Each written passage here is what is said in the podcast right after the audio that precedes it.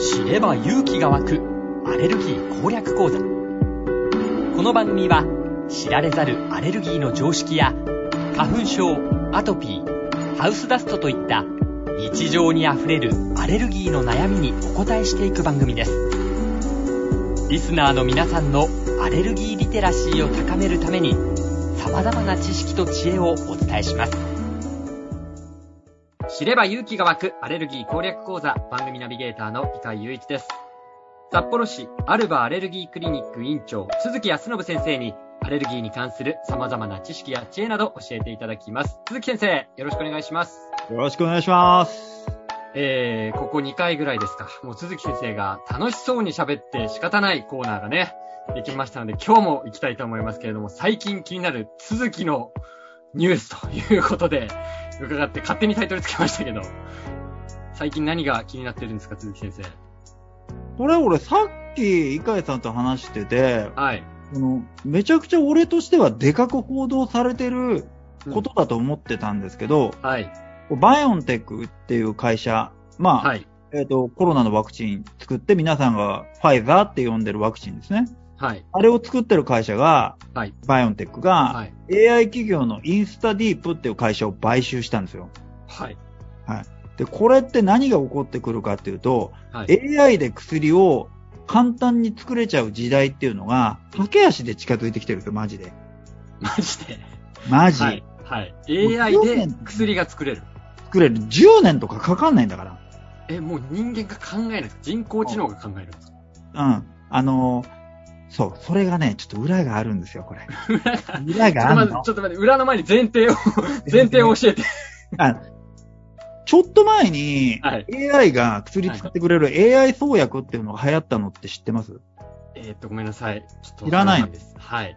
うん AI 創薬。AI が薬、あのー作ってくれるよって、はい。夢みたいな話が出てた時があるんですよ。そのはい。AI にいろんなデータを教え込まして、はい。AI にこう問いかけると、うんあの、最適な組み合わせで、この化合物とこの化合物でこういう薬ができて、この病気に対してはこれが一番ですよっていう、わっと出てくる時代が来たっていう、うわえって思われてたんですけど、ーはい。まあ実際 AI の、その、作りから見てそうはならなかったよっていう、そうなんですね。うん、実際のところは、人間がやっぱ発想しなきゃいけないんですよ、まだ。はい。はい。将来はそうなるんでしょうけど、まあええ今はまだ、あのー人間がこれとこれの組み合わせがいいんじゃないかってなった時に、まあそのためにはどれとどれを組み合わせて、うんまあ、どの方向で向かって研究を進めていけばいいかっていう補助にはなる。はい。AI が。はい。うんけどゼロから生み出すことはできないんですよ。ああ、そこはやっぱり、まだ人間なんですね。はいそうそう。まあ、ただ、その、人間がこの方向であの薬を作りたいって考えたときに、一番効率よ効率よく進むにはどうするべきかっていう最適な答えっていうのは出してくれるんですよ。はい。この方向で研究していけばいいよみたいなのは最適な声ができる。あの、できる示してくれる。映画示してくれる。でこれ何がすごいかって、バイオンテックって mRNA ワクチンの会社じゃないですか。はい。うんなんでね？はい。mRNA ワクチンって前も話しましたけど、プログラミングのコード書いてるようなもんなんで、はい。今度そしたら、この、どこをどういう風に書き換えたら、どの病気に効くかとか、変異した時にどの部分がどういう風にこのウイルスは変わってるから、うん。このワクチンのここの部分を変えればいいよっていうのを AI が示してくれるようになる。それを狙ってる。変異したのにも対応してくれるんですか？うんそうそういうところを見つけるっていうのが違いを見つけるのって AI 一番得意なんで。はあ、あ、いつもと違うと。そうだから今製薬会社がこぞって AI の企業を買収してるんですよ。はあ、そうなんですね。そう。だから、このバイオンテックはもともと癌のワクチン作ってた会社じゃないですか。はい。だからこれね、癌の治療が一気に進むのよ。AI の会社買収したら。また続けてエンジンがかかって楽しそうになってきましたけど。めちゃくちゃ笑顔じゃないですか。すごくないって思うんですよ。いやいやいや、それはすごいですよ。あの、素人でも今の説明を聞くと、さ、そんなことが起ころうとしてるんだっていう。これ俺説明いいですよね。わかりやすい。説明いい、説明いいです。あの、すごいわかりました。あはいそんなことが起ころうとしていると。怒り、怒ろうとしてるというか、まあ怒り、怒ってますね。起こっていると。怒ってます。はい。そういうことでございます。これが今、鈴木先生、今回のはい気になるニュース、続きの気 気になるというか、あのー現実化してきてるという。はああそうなんですね。まあでも当然医療界にとってはね、かなり大きなニュースですよね。大きいですね。あ、そうですか。いや、もう本当にこのミニコーナー、ミニコーナーっていうにはだいぶ時間使ってますけど、あの。それぐらい、まあ、続きになるね、熱量がもうね、溢れんばかりの熱量で、えー今日もお話しいただきましたけど、鈴木先生、そのね、今ワクチンの話も出ましたけど、今回ちょっとリスナーの方から質問が来ているので、ちょっとそちらご紹介したいと思います。30代の経営者の方からです。ありがとうございます。ありがとうございます。日本マイクロソフトの元社長、成家誠さんの書かれた記事で、アニサキス症についてという投稿がありました。その中で、コロナワクチンよりも刺身の方が危ないと書かれており、鈴木先生の専門家としての観点を教えていただけないでしょうかという質問をいただいたんですけど、まあこれ記事の内容を抜粋してお伝えしますと、アニサキス食中毒は年々増加。厚労省の食中毒統計調査によれば2015年で100件だったが、2018年には500件近くになっている。アニサキス食中毒という定義がくせ者で、中体が確認できないものは、たとえアニサキス感染が疑われてもアニサキス食中毒にはならず、アニサキス症と呼ばれる。で、そのアニサキス症は年間7000人発生していると見られ、すでにアニサキスアレルギーを持っている人は数十万人単位でいるかもしれない。生魚も干物もかまぼこもカツオだしの味噌汁も一生食べられない。知らないということは恐ろしい。コロナワクチンよりも刺身の方が危ないのだという文脈で書かれていたものなんですけど、鈴木先生、この成家さんの見解いかがですか？まあ、昔、この、成家さんって Facebook で自分の身の回りの方がアニサキスアレルギーが増えてて、しかもアナフィラキシーショックになって、命の危険があるぐらいまでなってる経営者の友達が増えてる、高齢者で増えてんじゃねえかみたいな話があって、発信をされてたんですね。はい。そうですでなんかちょこっと Facebook 上で、あの、先生の見解を教えてみたいなんで、あの、話したことがあるんですけど、ああ、そうなんですか。はい。うん。あの、アニサキスって何なのかの話からいきます？はい。あの、改めてお願いします。番組でもね、一度扱いましたけど、簡単に。アニサキスって寄生虫なんですよ。はい。で、そもそもクジラとかイルカに寄生してるものなんですよね。はい。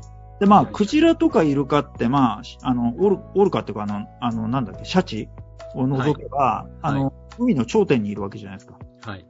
で、このクジラとかイルカの寄生虫っていうのが、フンと一緒に、その、アニサキスの卵っていうのが、海中に出るわけですよ。はい。アニサキスの卵がね。卵が。はい。クジラとかイルカの糞と一緒にね。うんで、それをオキアミが食べる。で、はいそのオキアミを、えっ、と、サバとか、まあ、その他の魚が食べて、うんさらにそれをイルカとかクジラが食べるっていう風に循環してるんですよ。はい。ぐるぐるみんなが回ってるわけですね。はい。で、それの中間宿主であると、サバとか、まうんあ、イカとかを人間が食べると、アニサキスに感染するよってやつはい。なんですよね。はい。で、アニサキスっていうのは、まあ、二つ、前も言ったかもしれないけど、二つに分かれて、アニサキス症っていうのと、アニサキスアレルギーっていうのに分かれるんですよ。はい。アニサキス症っていうのは、そのアニ、生きたアニサキス自体が胃とかに噛みついて七点抜刀するやつ。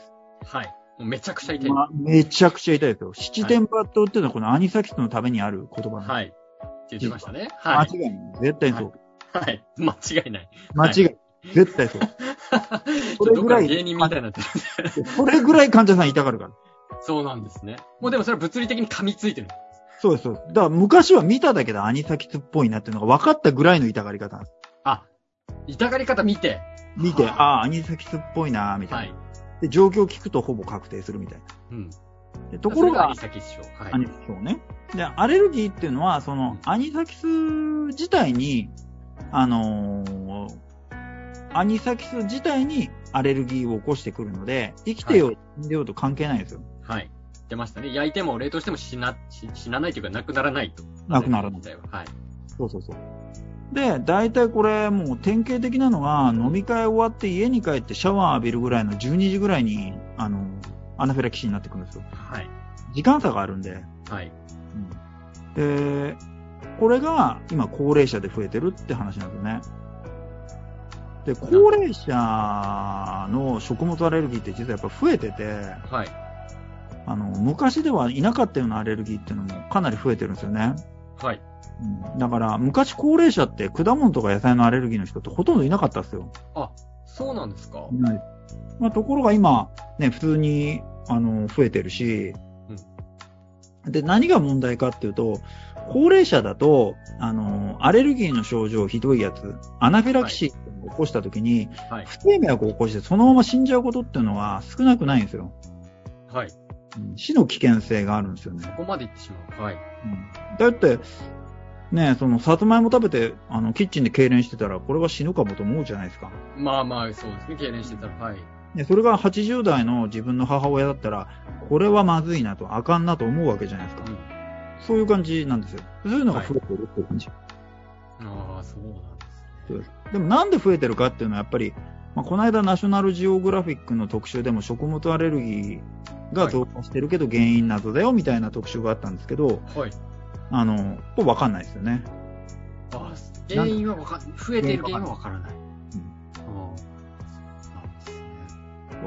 まあ、治療法も今ほとんどないんですけど、はい。まあ、アニサキスは、その僕ら、そのアレルギーの医者であれば、まあ、はい結局治療法なくはなくて、うんまあ、半年くらい、まあ、魚介類食べるのやめて、やめると、アニサキスは取らないこと、体の中入れないことになるじゃないですか。まあそうですよね。ね、入ってこないから。はい、はい。ただ、どの魚にアニサキスがいるかとかっていうのはわかんないから、はい。うん全部の魚とか、あの、イカとかやめるわけですよ。はい。で、半年くらい食べるのやめて、はい。アニサキスの採血の値っていうのが下がってれば、採血のはい。採血ね。血あ、採血のはい。はいあの、ブラッドテストね。はい。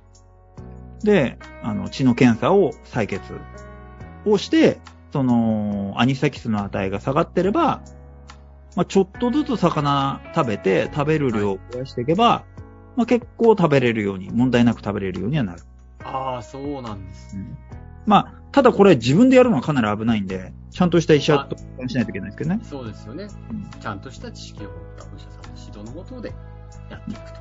やっていくという。ことですね。また、ですからこの質問、まあ、奈良木さんのね、その、コロナワクチンより刺身の方が危ないというね、あの、記事から今回質問していただきましたけど、改めて鈴木先生、あれですね、アアニサキスに関しても、今、鈴木先生がまさにおっしゃったように、自分の状況、うん。その、食べた時の反応とか、そういうものをしっかりと見て、観察しておいて、そして対応していくということが大事になってくるわけですね。そうです、そうです。だまあ、昔は、ちょっと今、思い出したんですけど、はいはい。昔って、採血の値とか、まあ今もそうですけど、アニサキスってそんな精度高くなかったんで、あ、そうなんですか？高くないんですよ。詳しい検査、あの、できなかったから、まあ、まあね、ちょっと改良されてはきてますけど、うん昔って、イカとか、あの、はい魚丸、あの、一本丸まんまで売ってるの買ってきて、はい。皮剥いで、はいアニサキス自分で見つけるんですよ。えアニサキスを自分で見つける。もう、そう。で、それてる状態のものってことですか？まあまあ死んでたりはしますよね。水水揚げされてそれでもわかる。はい。そうそう。アニ、だから死んでようが生きてようがアレルギー関係ないから。はい、はい。でそのアニサキス使って皮膚テストやってたりしたの。ああ、そうなんですか。そう。だからそういう思い出がありますね、アニサキスは。思い出がある。はい、思い出あります。アニサキス自腹を切り、魚を買い、やっておりました。ああ、そうですか。以上です。以上です。そんなアニサキスとの思い出を語っていただいて、まとめていただきました。ありがとうございました。ということで、知れば勇気が湧くアレルギー攻略講座、札幌市アルバアレルギークリニック院長、鈴木康信先生に伺いました。鈴木先生、ありがとうございました。ありがとうございました。